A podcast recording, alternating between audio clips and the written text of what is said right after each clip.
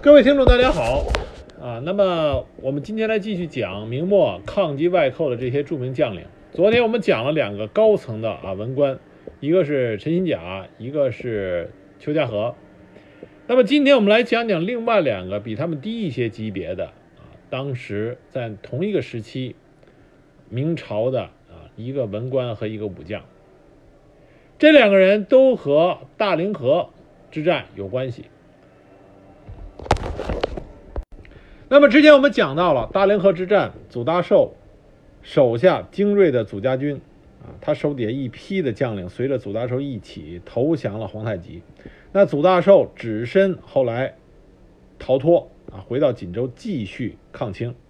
但是他手下的这批将领啊，优秀的祖家一系的将领都归附了皇太极那边。那么另外一个就是忠臣将领何克刚啊，壮烈殉国。因此，我们可以说，大凌河之战以及后面的松锦大战、锦州被围，是在明朝退守山海关之前最重要的啊三次作战。那么，整个大凌河作战分为两个部分，一个是祖大寿在大凌河被围，固守待援啊，就守大凌河；另外一个组成部分就是援军来援，在常山和清军打了一仗。那么，首先来讲一下援军这场仗。援军这场仗呢，最高指挥当时辽东啊，最高指挥是孙承宗。另外一个举足轻重人物就是上一集讲的这个邱家河。那邱家河本身并没有想去援救大凌河，他认为去援救大凌河必然是一场恶战，而且这场恶战把握不大。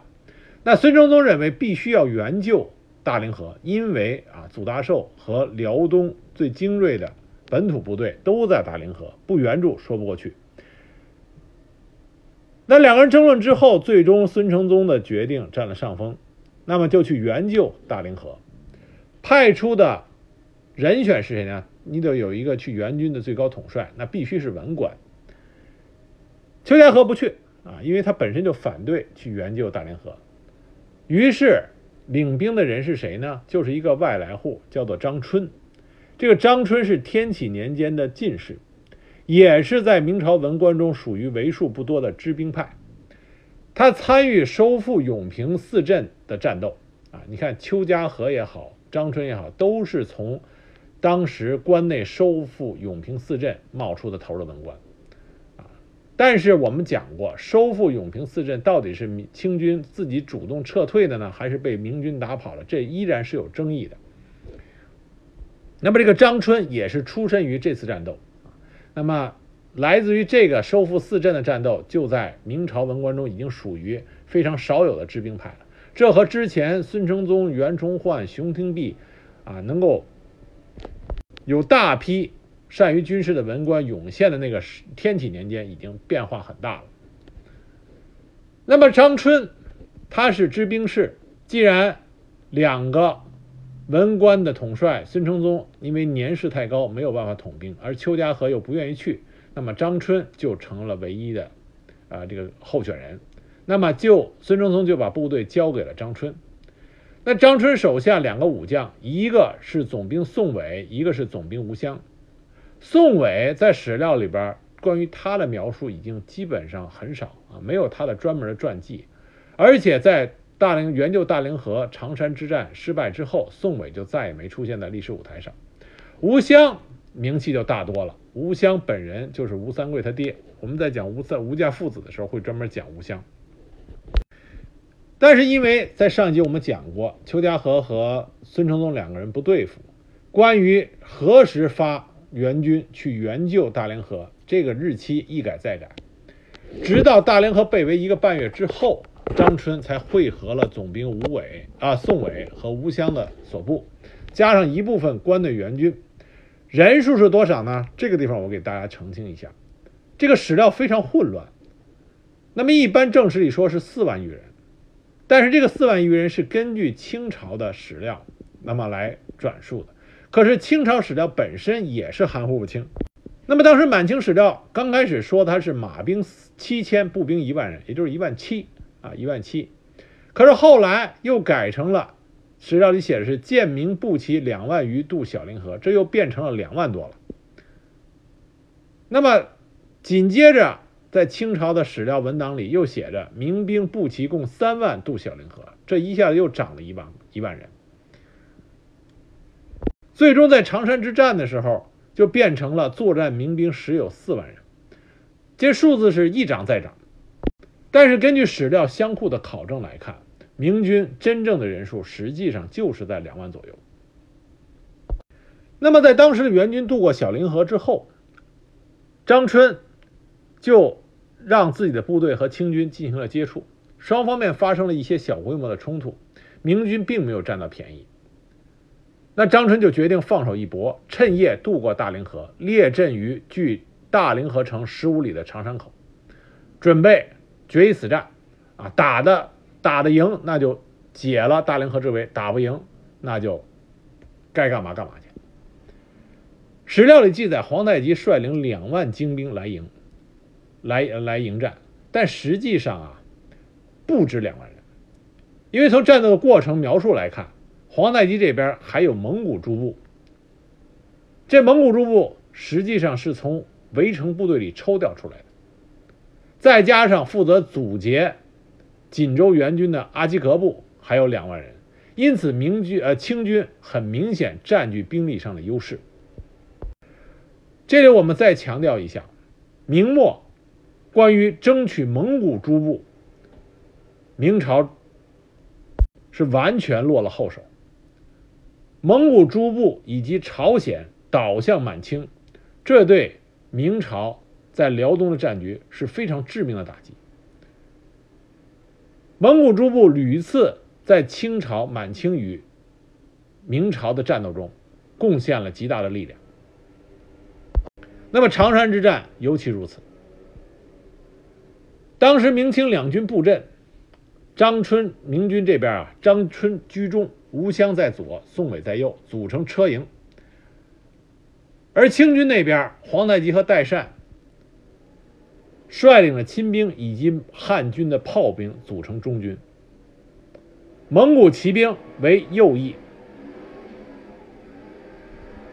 而其他蒙古军的主力为左翼。当时清军发动进攻，采取的依然是攻骑兵突击。放箭射明军，明军依旧是凭借着营垒火器迎击。那么这是精锐的关宁军，所以刚开始的时候，清军根本是打不动。皇太极亲自率军几次突击中军张春的营垒，都被打回来了。当时满清的重臣啊，车和诺战死，傅可禅受伤，伤亡极大。而左翼蒙古骑兵攻打宋伟的营营地啊，也是不顺利。宋伟守的也非常好，火力甚猛，蒙古骑兵也是纷纷后退。史料里记载，皇太极因此还处罚了左翼军的多位将领。但是右翼吴襄没守住。右翼清军的首领叫做图赖，图赖在大凌河下边中了祖大寿的诱敌之计，被皇太极斥责过。这时候正憋着一股气。他发力死拼，而且这个时候，清军因为孔有德这些汉人善于使用火炮的汉人的投降，他已经有了成建制的啊作战非常得力的火炮部队。那么一个火炮攻击的比较厉害，再一个吴襄啊，吴襄他主要凭的是裙带关系，这个人是武力很高啊，但是他没有他儿子的统兵那两下子。他手底下有一批蒙古人，这些蒙古人被大炮一轰，再加上清军的猛烈进攻，吴襄本人他的掌控能力又差，这些蒙古部队看到清军攻击如此凶猛，就萌生了退意，于是就造成一小股清军突破了吴襄的防守，进入到了张春的营中啊，就从吴襄那儿突破了，进入中军了，这一下就造成了明军整个防线的动荡，而吴襄呢，当时。以为中军被突破了，因为他看见中军那边营帐之内海沙震天，于是吴襄啊就惊慌失措，他手下的蒙古人就直接往后溃散了，吴襄跟着也溃退，吴襄就根本就没有统领不了他手下的部队，结果吴襄这一溃退，明军左翼大败。右翼的宋伟一看左翼被突破，中军又乱，也丧失了信心。两个带兵的总兵分别率兵溃走。这样，明军就只剩下张春率领中军浴血奋战。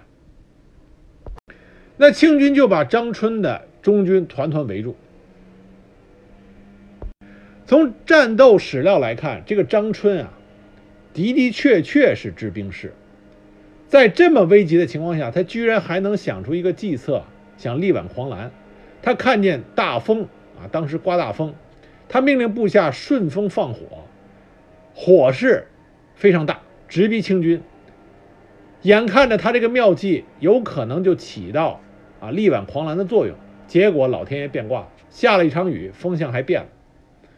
于是明军不仅是没有烧成清军，而且火器还难以发挥威力。那么，在清军再一次发动攻击的时候啊，那结果就是可想而知。当时副将张吉甫、满库、王之敬战死，张春以及其他的副将大概是三十三人被俘。那么这场长山大战就以明军的惨败而告终，而且长山大战的惨败使得大凌河从此再无援军啊，再无援军，最后祖大寿不得不投降。但是对于张春来说，他的故事刚刚开始，啊，这张春被俘以后，被押到了皇太极面前，宁死不屈，不下跪，而且大骂皇太极。皇太极据说当时刚开始啊，一时气急了，想杀了他，但是被代善劝下来。这个呢，就有点野史的味道。以皇太极他的胸襟和他的韬略。他一定是想让这个张春投降的，因为这个张春当时在长山之战中的表现还是不错的。于是皇太极就把不愿意投降的张春带回了沈阳。那一开始张春是绝食，但求一死。据野史记载，三天他绝食三天之后，皇太极亲自出马，亲自给他赐食，亲自就是我给你送饭，让你吃。那这个时候，张春呢，并不是被关在监狱里，他被软禁在皇宫区域内啊。就满清的皇帝都信佛，在皇太极的皇宫区域内有一个叫三官庙，这里住着的是满清皇帝信奉的喇嘛教的白喇嘛。张春就被囚禁在这里。那么皇太极是很善于啊，在劝降这方面，他很善于以诚待人，并且抓住你的软肋，打动你。他跟张春怎么讲的呢？就说你不降啊，不愿意降也可以，但是呢，你是有用之身，我看中你的才能，我想和明朝议和，你看你在这件事上能不能帮助帮助我来做一些事情，让百姓少受一些涂炭。他这句话就打动了张春，张春就放弃了自杀的念头，把注意力放在后金和明朝的议和之事上来。我们这里说一下，实际上在明朝，尤其这个时候，议和对于有战略眼光和清楚明朝所处的状态啊，如果很清楚这些细节和啊这些情况的话，作为一个明白人，他会意识到和满清的和谈不失为一种试水之举，外和内必须有一头安定了。才能够啊全力对付另一头，两头同时开战，对于那个时候的明朝来说已经是不可能的。那么张春作为一个比较有才能的人，他就想利用他的处境，在后金与明朝的议和事上这个事情上来看，能不能做点什么？虽然张春决定为后金与满呃明朝的议和啊做些事儿，但是他坚决不投降啊。我可以帮你做这个事儿，但是我不能投降，我还是明朝人。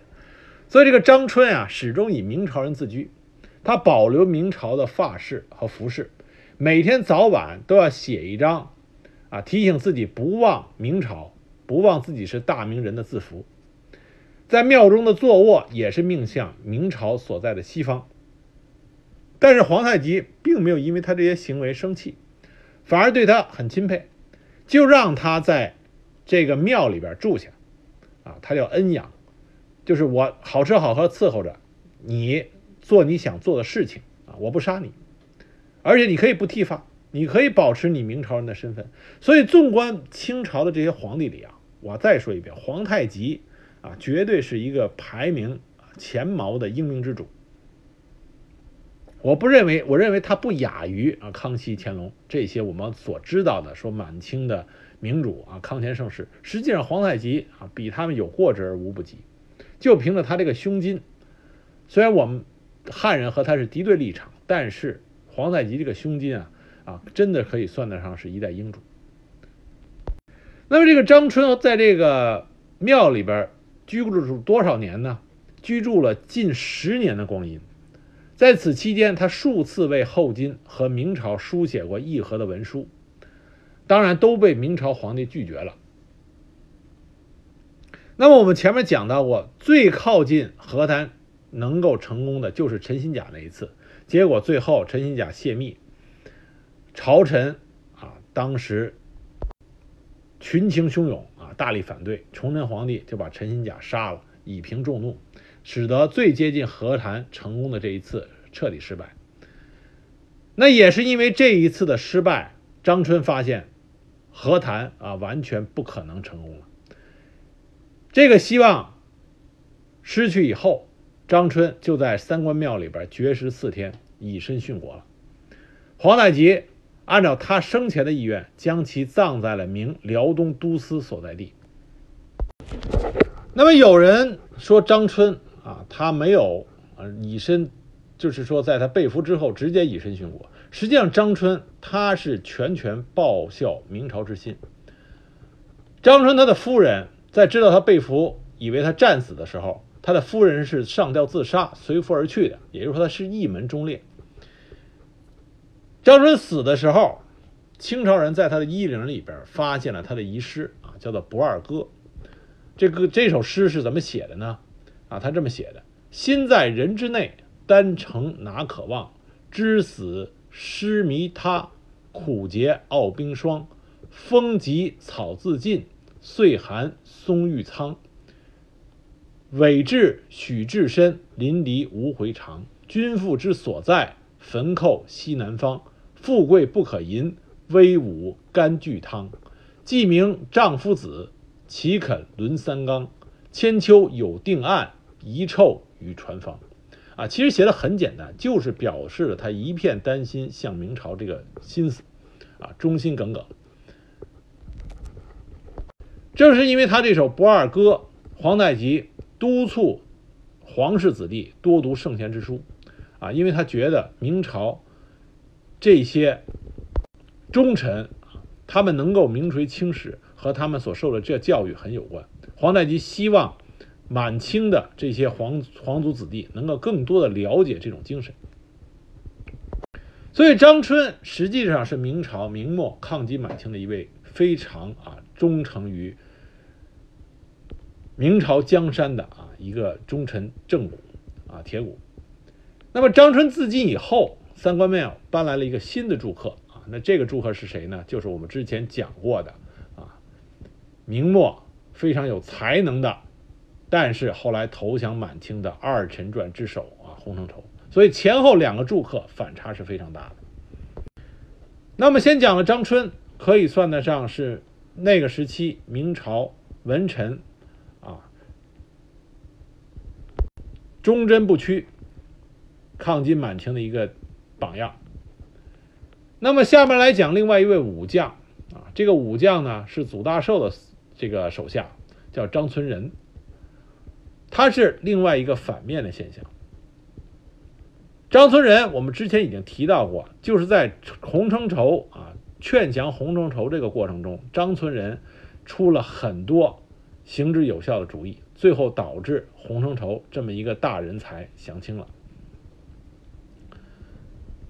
这个张村人其实很有意思，他是祖大寿一个非常得力的手下。为什么要讲他呢？因为他是明末降清的武将里啊一个比较典型的代表。为什么说他是个典型代表呢？就是明末的武将降清以后和文官有很大的不同。文官有很多人保持了气节啊，被杀或者像张春这样，就算是被俘，坚不投降。那么洪承畴是个特例，那么洪承畴也保持了一个状态，就是说，在他在满清入关之前，啊，洪承畴实际上是作为背景板，没有出过什么主意，啊，因为他还在观望，看能不能有可能回归明朝，啊，回归华夏这边。但是对于武将来说，情况很大的不同，尤其是这些出身于辽东的辽东本土武将。他们在降清之后，迅速的就完成了身份转变，为满清开始做出非常有力的贡献，啊，这是一个非常有趣的现象。为什么呢？这就是我们反复提到的，辽东本土将领对于明朝的这种忠心啊，几乎可以忽略不计了。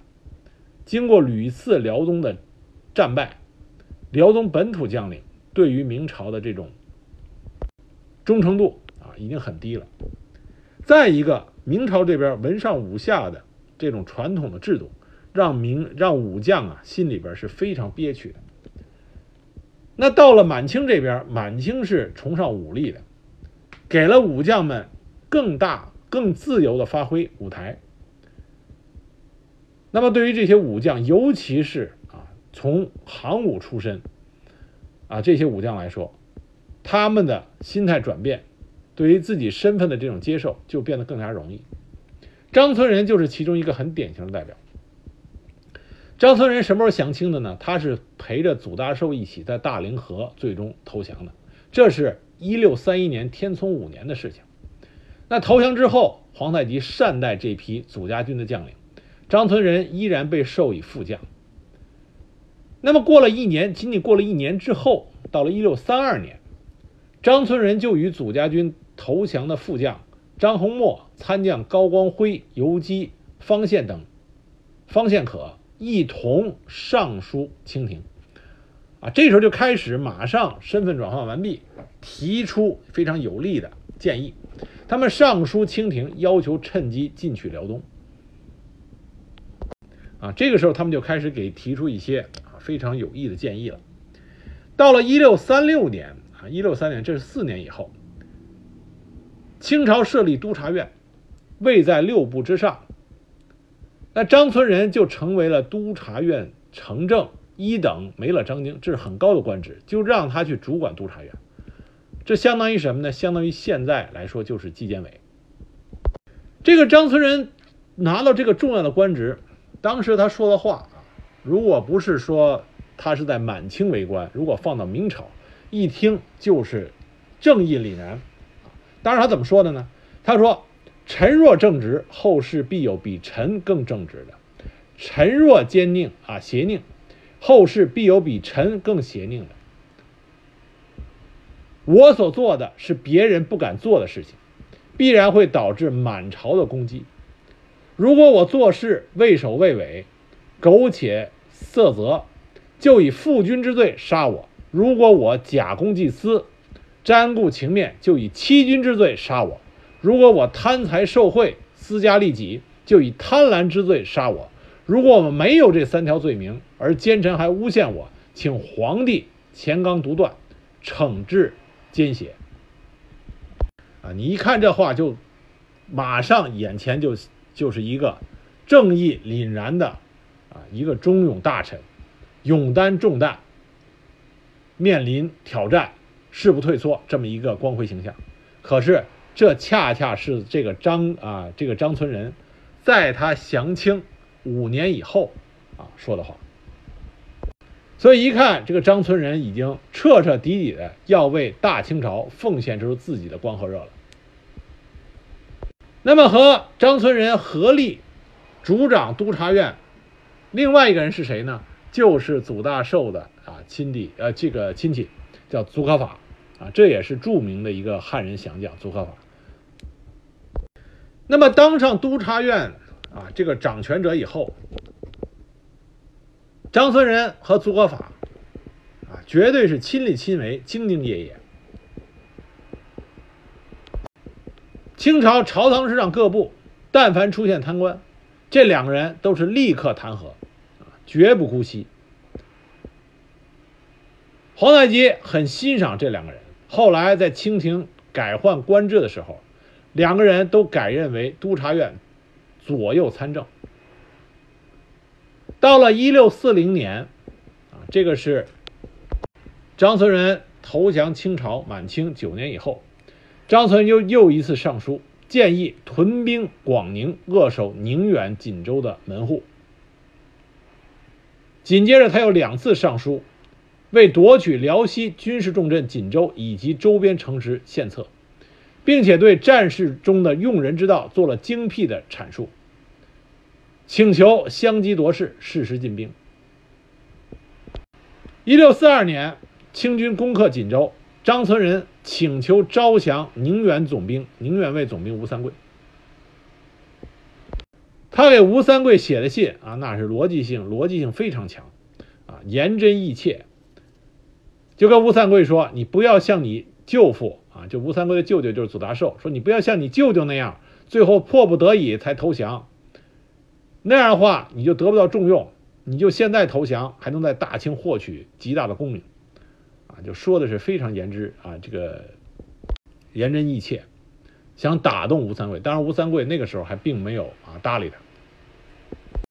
到了清军入关以后，这个张村人的发挥就更加迅猛。”他与固山额真、叶辰兵进山西，夺取六府二十四州一百三十一县，攻克太原城。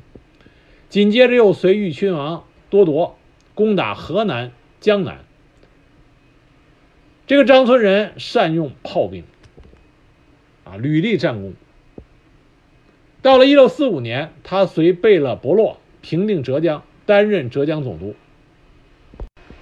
那么，在张村人担任浙江总督以后，整个东南沿海一带的战事都是他负责，啊，战功赫赫。那么他和洪承畴一样，这时候已经全心全意为满清服务。那么好的一面来说，这个张村人的的确确是一个能力非常能干的官员。他上书朝廷，请求兴办学堂、开科取士、减免赋税，啊，就把明朝的比较有益的。内政治理方式，在清廷啊这边，在清朝这边加以推推行，这样有利于浙江迅速的民众得以安定，啊，逃离战乱之苦。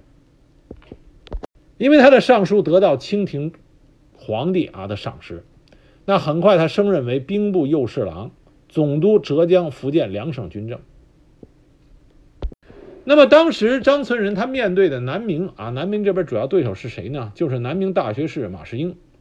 马士英和明朝延州守将方国安，当时啊，他当时指挥方国安攻打杭州，被张存仁击退。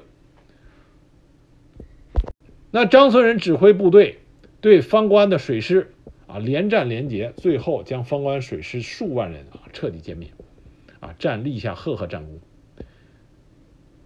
后来他又攻破太湖，俘获了啊，直接就俘获了马士英啊，俘获了马士英。总之，张存仁在东南沿海一带啊，连战连捷，替满清平定了东南沿海，尤其是浙江的大部。那后来他称病退休，到了顺治六年啊，一六四九年，就他在家回家以后病休回家歇了一年以后，他又被重新启用。为兵部尚书兼左副都御史啊，这就是很高的官职了，已经是兵部尚书了。直隶山东、河南三省都督啊，三省总督、保定巡抚、紫金关提督，兼领海防。他率兵平定了鲁西地区的余元军起义。那么有趣的是，这说句题外话，就是他平定这个起义军用的是谁的计策呢？用的是。当时明末清初大才子侯方域的计策啊，侯方域也是投降了满清，出谋献策出谋献策。最终，这个张存仁在顺治九年病逝，追赠太子太保，谥号忠勤。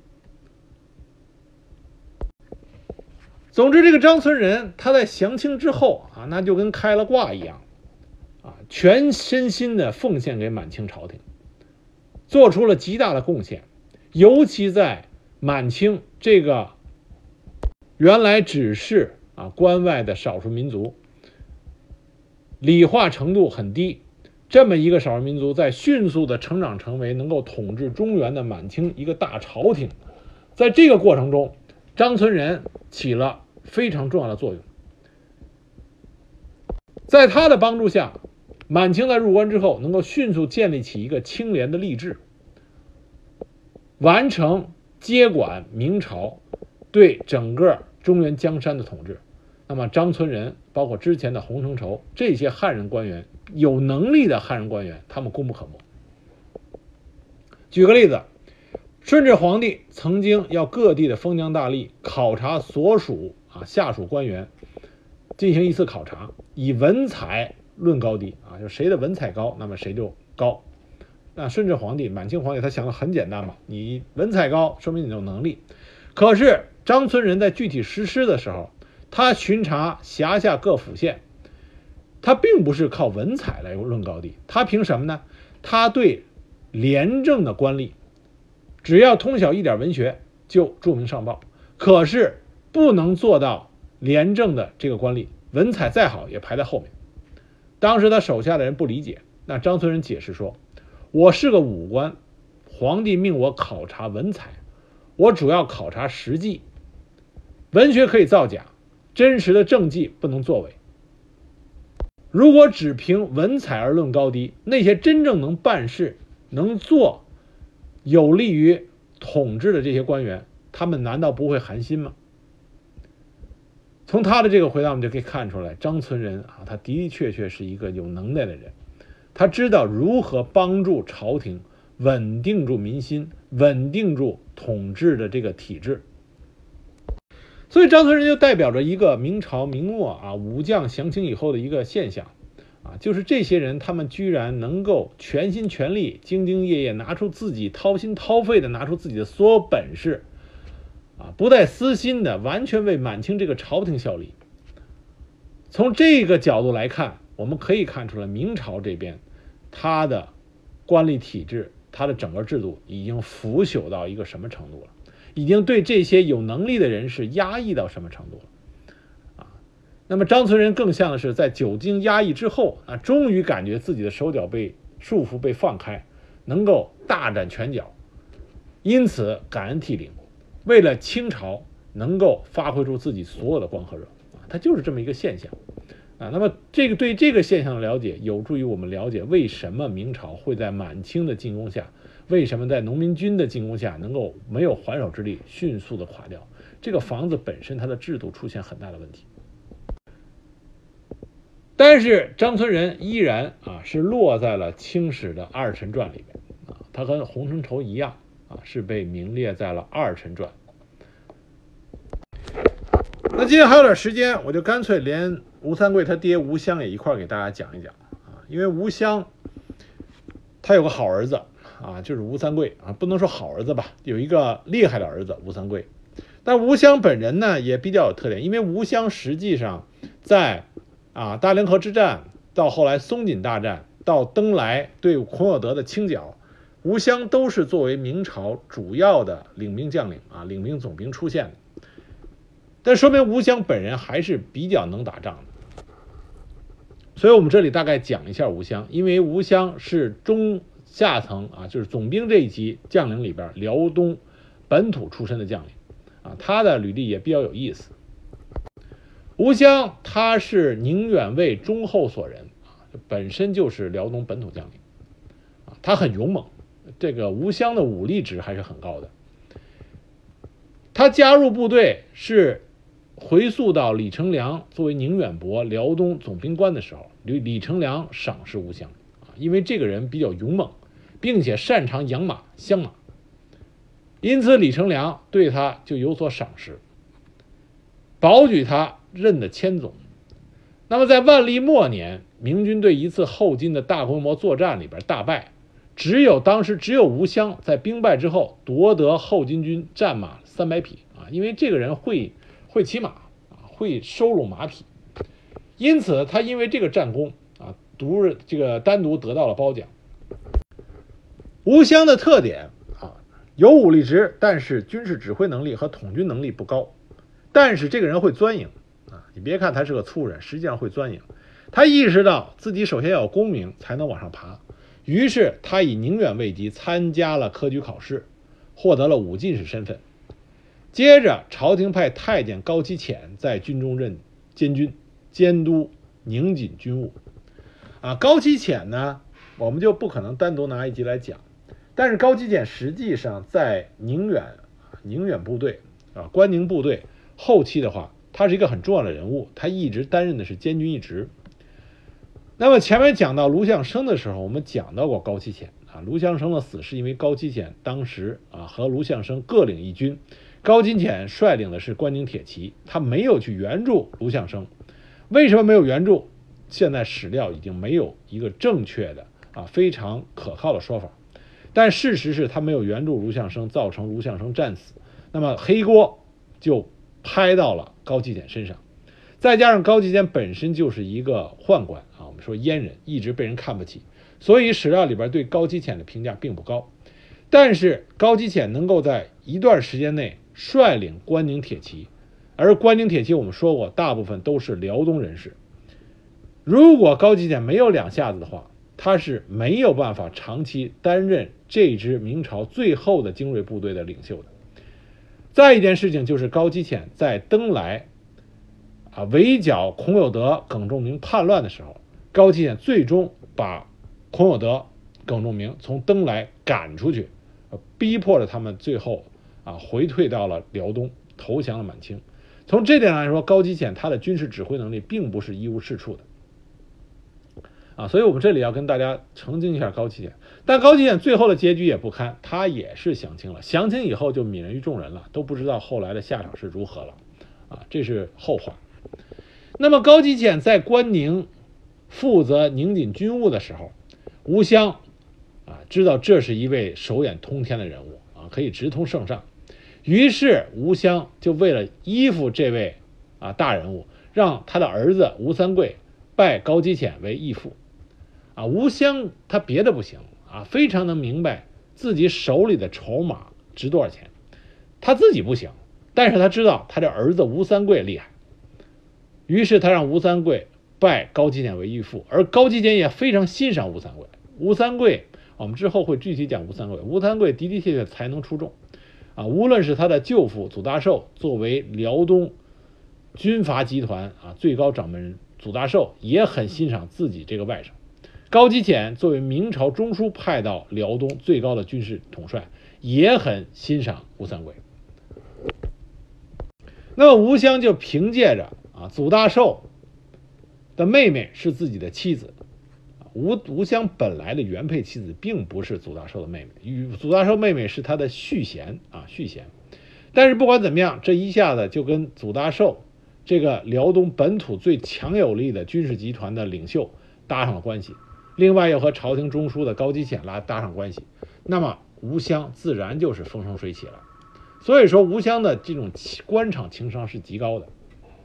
那么吴襄的官途一直是顺风顺水，一直到大凌河之战啊。我们之前讲到了大凌河之战，张春领兵，宋伟和吴襄分两翼啊，共同迎敌。那吴襄是第一个崩溃的。那么大凌河之战惨败。当时朝廷追究所有参战将领的责任，吴襄得到崇祯皇帝亲笔御批啊。当时的追责是怎么说呢？说他是国法当诛，但念其功绩，孤免死，革职发戍边卫，啊，这给了一个很大的惩罚，就差进一步把他砍了。但是吴襄一看自己遭到朝廷中枢如此的这个责罚。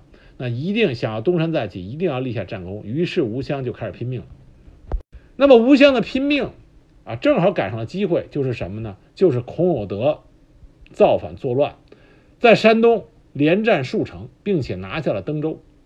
军情危急，崇祯皇帝就命令高启潜率领总兵金国旗、副将祖大聘数万人马前往山东平叛，而吴襄随军出征，戴罪立功。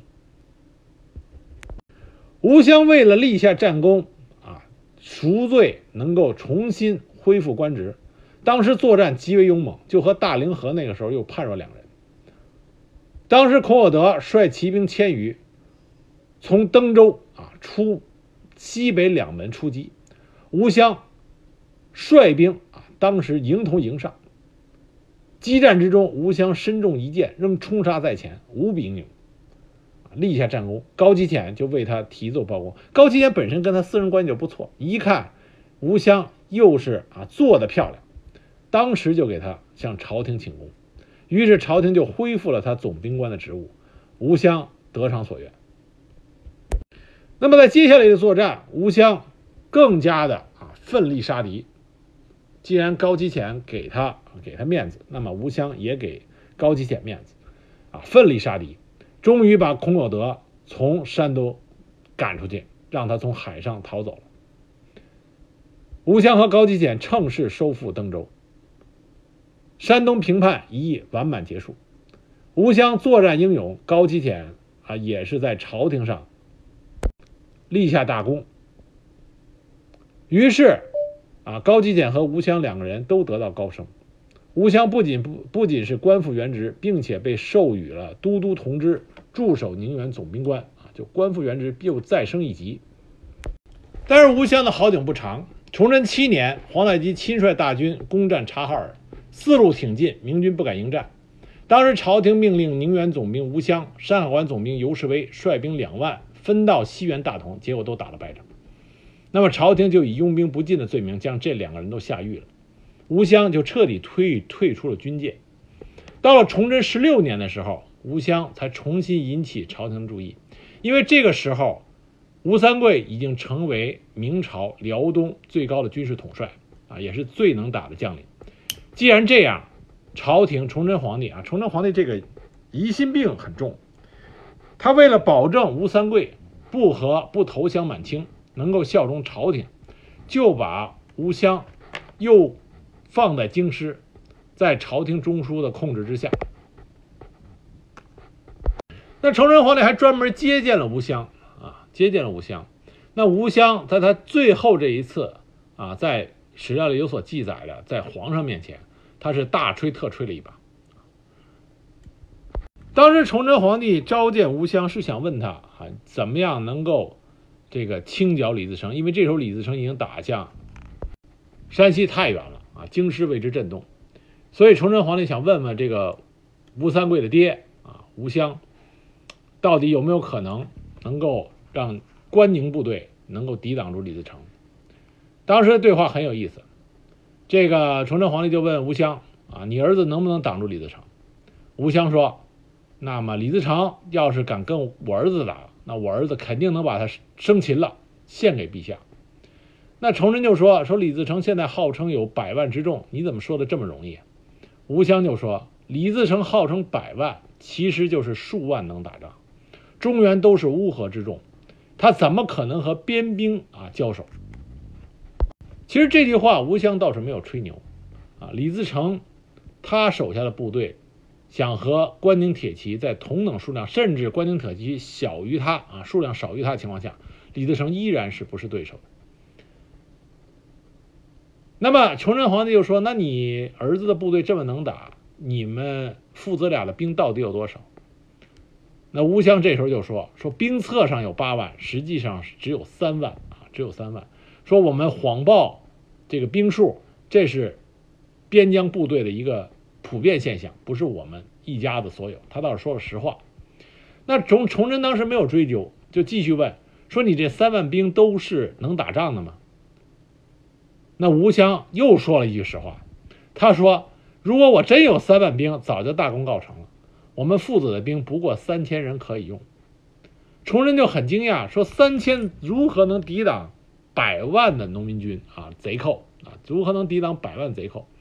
那么吴襄就说：“说这三千人呐，不是兵，相当于我的儿子吴三桂的兄弟。我自己就算吃粗茶淡饭，这三千人也得吃好的；我就算自己穿布衣，这三千人也得穿绫罗绸缎。实际上，他说的这三千人，就是明末将领们最俗称的家丁。”就是亲兵卫队，这是由将领们自己花钱来养活的。打仗的时候奋死向前。那崇祯皇帝就问：“你这三千人这么能打，需要多少兵饷？”吴襄这时候开始吹牛了，他说需要百万。崇祯吓了一大跳，说就算三万人也不用这么多兵饷吧。吴襄就说这百万还算少。他说这三千人每个人都有数百亩的庄田，让他们入关，关外的田地就废弃了，怎么补救？说这三万士兵还有几十万啊，十几万的家属一起进关，都要安置，百万银子根本就不够。这把崇祯一下子给吓住。崇祯说：“我最多能够拼凑二三十万，这可怎么打这个仗？”但不管怎么说，崇祯皇帝就建立起一个吴三桂率领的关宁铁骑能打仗这个念头。那么在最后李自成进逼京师的时候，崇祯皇帝就命令吴三桂要回师勤王。吴三桂姗姗来迟，没有赶上，啊，导致崇祯皇帝失去了京师，最后上吊自杀在景山。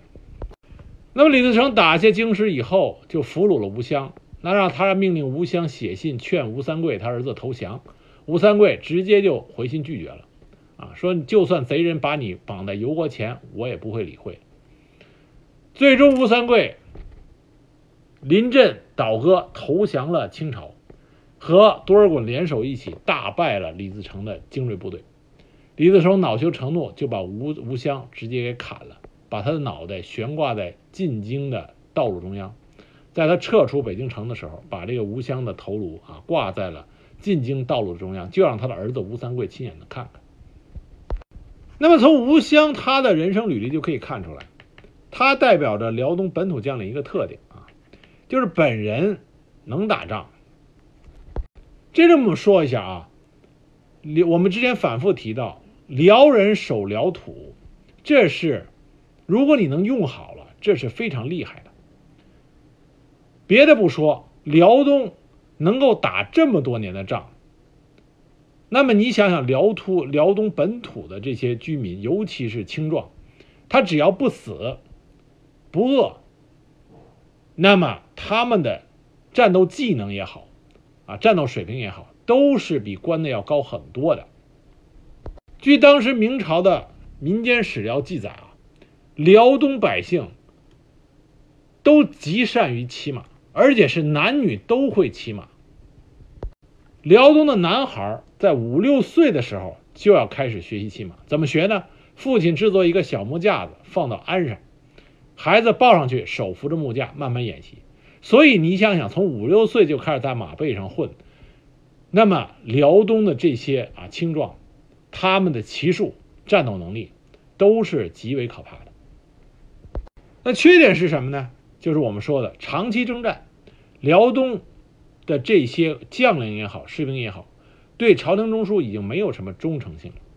因此，对于如何统帅辽东本土部队，这就提出了一个极高的要求。那么，明朝的制度使得这种有才能的主帅的诞生非常困难，啊，折腾半天也就出了一个袁崇焕。那么你的结果就很明显，就是辽东本土的将领大部分都像吴襄这样，顺风战可以打，牵扯到自身利益的这种殊死之战他也能打，但是平常作战的时候，他才不管你说是啊这个啊是不是对面是满清，我后边是明朝，他不管你这个，只要不是说到了生死关头，不是顺风战要打那种坚韧的啊相持战的时候。